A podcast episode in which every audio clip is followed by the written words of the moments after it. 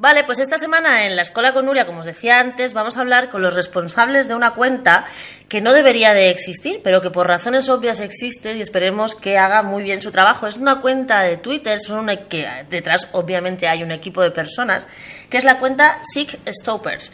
La cuenta Sick Stoppers eh, hace una labor que, como os digo, no, no, no tendría por qué existir, pero que existe y es muy necesaria, que es la de persecución y denuncia pública de todas las cuentas en redes sociales que eh, facilitan pornografía infantil.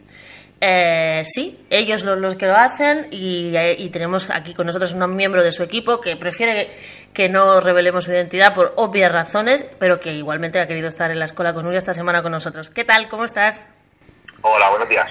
¿Qué hay? Mira, oye, cuéntanos un poco esta cuenta, Sick Stoppers, cómo nace y, o sea, con qué necesidad, porque claro, todo el mundo tiene cuenta en Twitter, pero muy, la gente no se dedica a hacer labores de denuncia como vosotros. Entonces, ¿cómo, cómo nace este proyecto? Pues mira, todo surgió eh, cuando yo me encontré una denuncia, de, bueno, una, no, muchos reportes de tuiteros argentinos, creo que de donde partió la denuncia, que hablaban de una cuenta con pornografía infantil en Twitter. Claro, eh, esto de primera, pues piensas que no es real, piensas que debe ser como una exageración o algo así, ¿no? O sea, no, no, yo no esperaba lo que me encontré. De hecho, mira, hasta me pongo nervioso. ¿Desde cuándo fue esto? ¿Cuánto hace de esto, de la primera acción? Pues esto fue finales de abril. ¿De yo este año? Mandé, mandé, las denuncias a la policía, me parece que el 27 de abril por ahí, lo vería el, el 26 o el 27 por ahí, más o menos de abril. Uh -huh. Y desde, el, desde finales de abril empezasteis con este tema y cómo ha sido vuestro transitar por el mundo de las redes sociales denunciando la pornografía infantil. Pues complicado, porque políticos, periodistas de todo tipo, eh, Twitter stars, como le llamo yo, eh, eh, famosos comprometidos, vamos a llamarle, ¿no? De todo tipo, uh -huh. o sea, actores, cantantes, etcétera. Pues no sé cuántos tweets habremos escrito, cientos. Porque he visto que para tener tan poca, para tener tan poca antigüedad en Twitter, entiéndeme, tenéis muchos seguidores, porque en un mes y pico tenéis miles de seguidores en realidad. Sí, sí, no, no, en realidad hemos llevamos menos de un mes. Pero Por sí, eso es, muy, es a lo rapidísimo. que iba es que realmente la gente que está apoyando la, la denuncia son gente, en su gran mayoría, con cuentas pequeñas uh -huh. de Twitter. O sea, Pero sí habéis ido a pedir... A la, a la, que hemos acudido... Eso te iba a preguntar, que sí habéis pedido ayuda a cuentas grandes. Eh, cuentas grandes como tal, grandes, grandes, no. O sea, grandes te hablo, pues no sé, yo que sé, de 50.000, 80.000. Pero que me refiero que no se están apoyando, pero que sí que lo habéis solicitado, o sea, que sí que habéis puesto en su conocimiento. Pues mira, yo no sé cuál. Ahí tengo no sé cuántos mensajes puedo tener, cientos y cientos de mensajes privados, cientos y cientos de, tu de tweets, y la gran mayoría, mm, por no decirte todos, no quieren enfrentarse a Twitter, es lo que, es lo que estamos viendo, ¿no? no sé. ¿Y tú por qué crees que es eso? Porque no quieren enfrentarse a... Dime, dime. Hablé personalmente con... En tema política hablé personalmente con Sonia Vivas. Uh -huh. Y hablé por Telegram, me dijo que iba a mirar el problema. Y pasaron unos días, le escribí un mensaje. Pasaron otros días, le escribí otro mensaje y no me ha vuelto a contestar. Le he puesto algunos tweets diciéndole, oye, no me contestas. Y pues nada, sigue sin contestar. ¿Y vosotros por qué creéis que se da este fenómeno? Porque yo entiendo que Sonia Vivas y otras muchas personas obviamente están en contra de la pornografía infantil, pero ¿cuál es el... ¿Por qué crees tú que no quieren meterse en este fregado?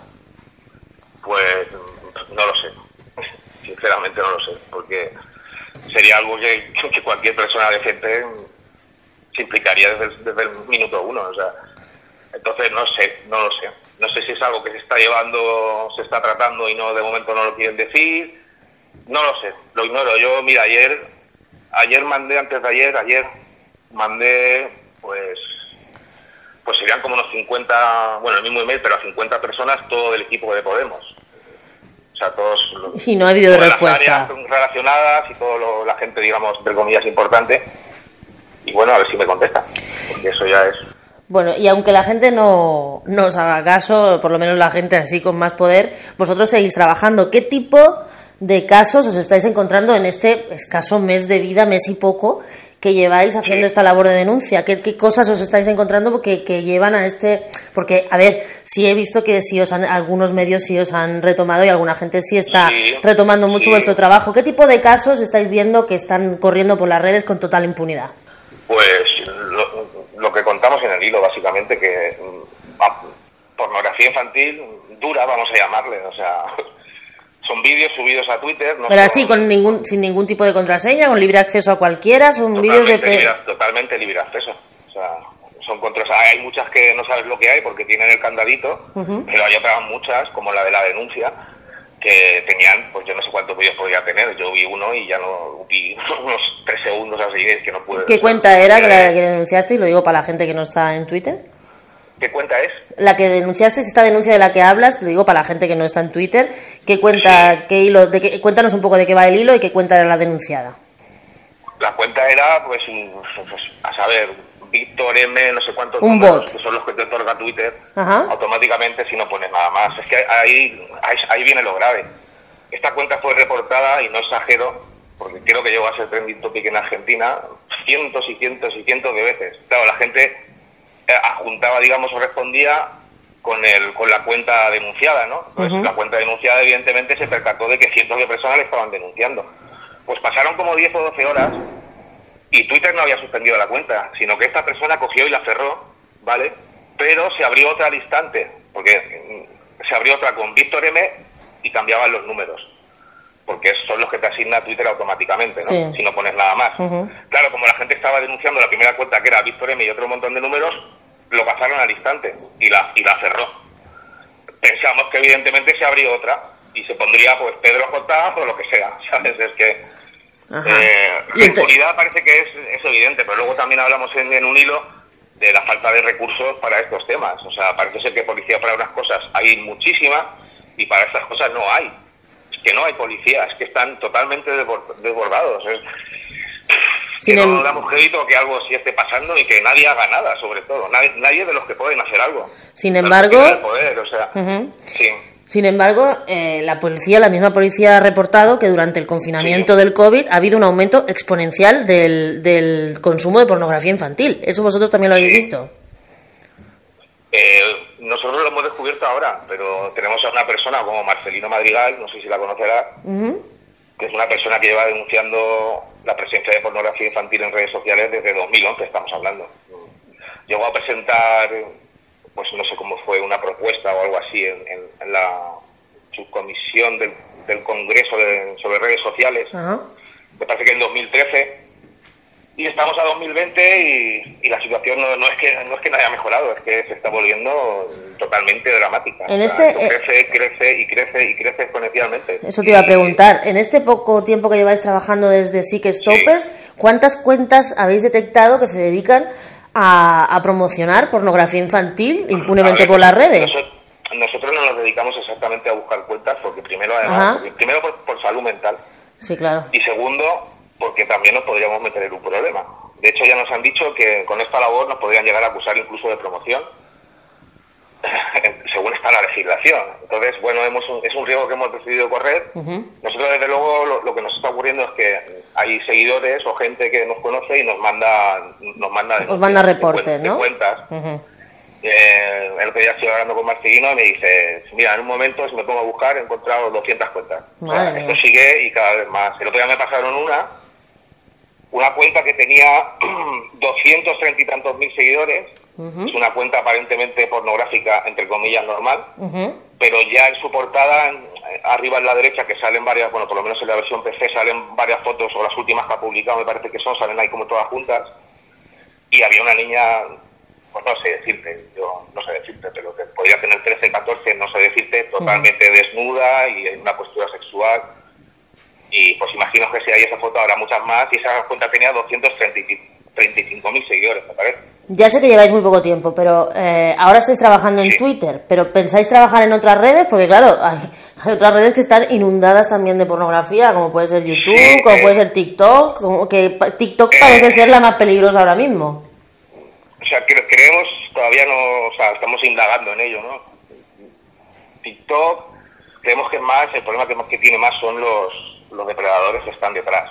Los que se hacen, usan el grooming, se hacen pasar por menores, y contactan con menores, envían fotos, hacen el sexting, ¿no? Que se llama, se envían fotos sexuales, de carácter sexual, y luego pueden, pueden llegar a, a- a extorsionar a estos menores, amenazándoles con publicar esas fotografías, esos vídeos, enviárselos a su familia, publicarlas en el instituto o donde sea, y pues mm, evidentemente pues le piden le piden más material y incluso pueden llegar a pedirles mm, quedar en persona. Claro, Entonces, esto es como una bola que cada vez se va haciendo más grande y que es muy difícil de parar. Sí, luego YouTube, eh, lo que tenemos así constatado es que lo que hay, mm, o sea, desnudos como tales no puedes encontrar ni pornografía de ningún tipo. No sé si ahora está ocurriendo, hasta la fecha creemos que no. Pero sí hay unos canales eh, muy, no sé cómo calificarlos, asquerosos, o sea, directamente, porque son imágenes de niñas jugando, de niñas haciendo cosas, ¿no? Que no son sexuales aparentemente, Ajá. pero que empiezas a ver comentarios de la gente que son, pues te puedes imaginar, no quiero ni, ni decirlos, las cosas, las barbaridades que pueden decir. Y luego, por ejemplo, hay, pero es, es, vamos a decir entre comillas que es más light, es decir, pornografía, lo que es pornografía infantil, de momento solo hemos visto en Twitter. De Instagram nos ha llegado, Instagram creo que lo que hace es pues utilizar un, suponemos un algoritmo que, que si se ven los pezones, creo que es, o, Ajá. o- o genitales, vamos a decir, entonces sí bloquea, pero poniendo un, una, pues no sé, un corazón, una Sí, sí, vamos, lo que no sea, pues tapa- pasa el filtro, por lo visto. Entonces, si nos han mandado, por ejemplo, una cuenta que ya, que ya no está en activa, porque la buscamos y ya no estaba en activo, pero que tenía tres mil y pico seguidores en Instagram, y lo, lo que tenían eran vídeos de, de adolescentes desnudos. A mí me, mandaron lo que es la captura de, de, digamos, de todos los clips, ¿no? Que te sale una imagen de cada clip, y bueno, se veían, no se veían completamente desnudos, pero, pero por ejemplo estaba uno tumbado y estaba desnudo tumbado, ¿no? Y se, veía, pues, se le veía el culo y tal. Pues no sé luego a reproducir qué se vería, eso ya no lo sé. Ya. Pero eran todos menores, desnudos, y tenía tres mil y pico seguidores. Oye, y con Ahora, toda esta información que hacéis, ¿se la remitís a la policía? Siempre, Además, siempre, siempre. siempre. O sea, primero supongo que denunciáis cuentas y luego a la vez remitís a la policía. ¿Y la policía qué os dice? además, aconsejamos a la gente que nos trae cuentas que no se, porque ya ha habido gente que lo ha, lo ha colgado en su propio Twitter y tal, Ajá. que no compartan nunca estas cuentas, nunca. Primero porque te pueden acusar de promoción, segundo porque um, pedófilos que estén al acecho pederastas pues puedan utilizar esas cuentas, ¿no? Ya. Pues esto es muy importante que lo sepa la gente. Denunciarlo inmediatamente a la policía, mandar captura de pantalla, si se puede, de la lista de seguidores, evidentemente los seguidores de una cuenta pedófila Claro. son todos pedófilos. Evidente. Y a lo mejor si tú cuando la policía, porque están hasta arriba, le llega tu denuncia, a lo mejor cuando entren en la cuenta ya no está. Pero los seguidores sí estarán, me explico. Entonces, si Entonces, hacemos la captura de lista de seguidores, pues también facilitamos un poco el trabajo y luego se puede comprobar en un tiempo, que eso, esto es algo que haremos, dentro de un tiempo si estas, estas cuentas que han sido denunciadas siguen activas en Twitter. Entonces, información práctica para los oyentes y las oyentes que nos están escuchando. Si encuentran algún tipo de esta cuenta, que no la compartan, que hagan una captura de pantalla de todo lo que de ellos y de los seguidores y que os la hagan llegar. Sobre todo y, y, y dar el nombre de, la cuenta, vamos. Pero que no suban, sobre todo que no suban ningún, o sea, que no hagan ningún retweet, aunque sea para denunciar Nunca. ni nada. Nunca. O sea, si quieren poner algo, que cachen toda la información, que pixelen las, si salen imágenes, o sea, que no, que no se pueda, que no se dé ninguna información que para que la gente pueda acceder a esa cuenta. ¿no? Bueno, Y ya para... denunciarlo, y, y denunciarlo inmediatamente, por si acaso, y, o sea, por si acaso no. Primero porque es lo que hay que hacer y segundo para cubrirte las espaldas. Es Claro. decir, Claro, claro. y, claro, eh, si luego tú te investigas por lo que sea y tienes en tu historial o en tu, incluso en tu ordenador algo de esto, pues igual te pueden... Claro. Si tú has denunciado, lo primero que has hecho ha sido denunciar. Obviamente, Pero lo suyo es exacto. denunciar y luego borrar todo lo que hayas bajado, lo que sea. Yo pienso yo, porque ya para qué lo quieres, ¿no? ¿Y la policía qué os dice cuando le dais toda esta información, cuando llegan todas las denuncias? Nada, nada, nada. Simplemente mandan el mensaje automático de que han recibido la denuncia. El, el clásico estamos trabajando en ello que decía Ya, aquel y, ya. y ya está. O sea, yo supongo que también ellos tampoco pueden dar información de nada ni evidentemente Claro. quién saben que soy yo, qué puedo hacer con ese, o sea, ellos evidentemente pues hacen lo que tienen que hacer, o sea, tampoco es una crítica, ¿no? O sea, Oye, y una pregunta ya para terminar. ¿Tú por qué crees que está pasando esto? Porque, como tú bien has dicho, esto está creciendo de una manera, de una, vamos, como una locura. ¿Qué pasa? ¿Qué nos está pasando como sociedad? ¿Dónde está el problema para que la gente cada vez más consuma pornografía infantil? O sea, es que ya, que ya no respetamos ni a los críos. Quiero decir, no es una cosa que sea de ahora, pero ahora realmente se está potenciando muchísimo. Es alarmante. ¿Qué, qué pasa por la cabeza de la gente? Pues no sé si decir lo que realmente pienso, la verdad. Esto es un medio libre, tú puedes decir lo que quieras. Ya, pero no sé, hay que ser prudente también. No sé, o sea, lo que está claro es que o sea, no el problema no solo está en la pornografía infantil, que es lo más grave. También tenemos un problema muy importante que es el acceso de los menores a la pornografía legal, vamos a decir. Es un problema muy gordo. O sea, la gente, los niños empiezan a acceder con 8 y 9 años. Con 13, 14 se generaliza su consumo. Los niños ven bestialidades y bestialidades que toman como relaciones normales. Exacto. O sea, sí, o sea, hay categorías de violaciones, violaciones simuladas. Hay categorías de mm, varios hombres, muchos, normalmente con una sola mujer, que son violentos. Eh, esto, lo ven, esto lo ven niños, menores. Es decir, lo toman como, como ejemplo, como algo normal. Se normaliza la cultura de la violación, está claro. Que hablamos de todo esto y en el que ponemos casos de menores que es que se te ponen los pelos de punta. Bueno, compañeros de Stick Stoppers, todo el mundo que nos esté escuchando que siga la cuenta y que, que ayude a esta maravillosa labor, a esta valiente labor que estáis haciendo de denuncia de pederastia en las redes. Muchísimas gracias. Esta es vuestra casa, en la Escuela con Nuria siempre vais a tener un altavoz si otros no os lo dan y si os lo dan también lo vais a tener. Y aquí tenéis el espacio que necesitéis, así que muy agradecida porque nos explicarais vuestro trabajo y muchas gracias por estar con nosotros. Bueno, muchas gracias a vosotros porque ya te digo que nos encontramos básicamente puertas cerradas. Salvo Marisa Coban de Público, Natalia Espinosa del medio chileno El Mostrador, eh, Daniel Seixo y Nueva Revolución, que nos hicieron una, entrevista que publicamos ayer, y vosotros, de momento. Eh, ah, sí, eh, Beata Legón, Beatriz Legón nos ha dicho que nos va a echar una mano. Bueno. Y por lo demás, bueno, eh, fundaciones y buques insignia, vamos a decir, del acoso, de, del abuso, de, perdón, del abuso de menores en España, eh, nos han cerrado las puertas, pero totalmente. y, pues, dime, dime. James, y James Rhodes, lo mismo.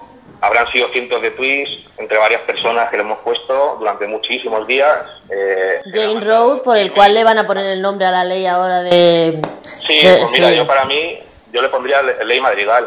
Ya. Es una, es una persona que lleva luchando desde esto desde 2011. Entonces, hasta, hemos enviado email. Pues hombre, que menos que una, una contestación. Vamos a mirarlo, vamos a estudiarlo, lo tenemos en cuenta. Tampoco pedimos más.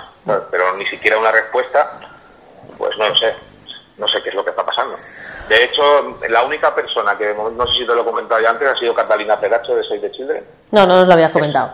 Pues mira, Catalina Peracho es la única que se ha comprometido a vamos a decir, a investigar el problema, ¿no? a tener en cuenta la denuncia. Me comentó que tenían estos días unas mesas de trabajo por el tema de la nueva ley y me dijo que lo comentaría.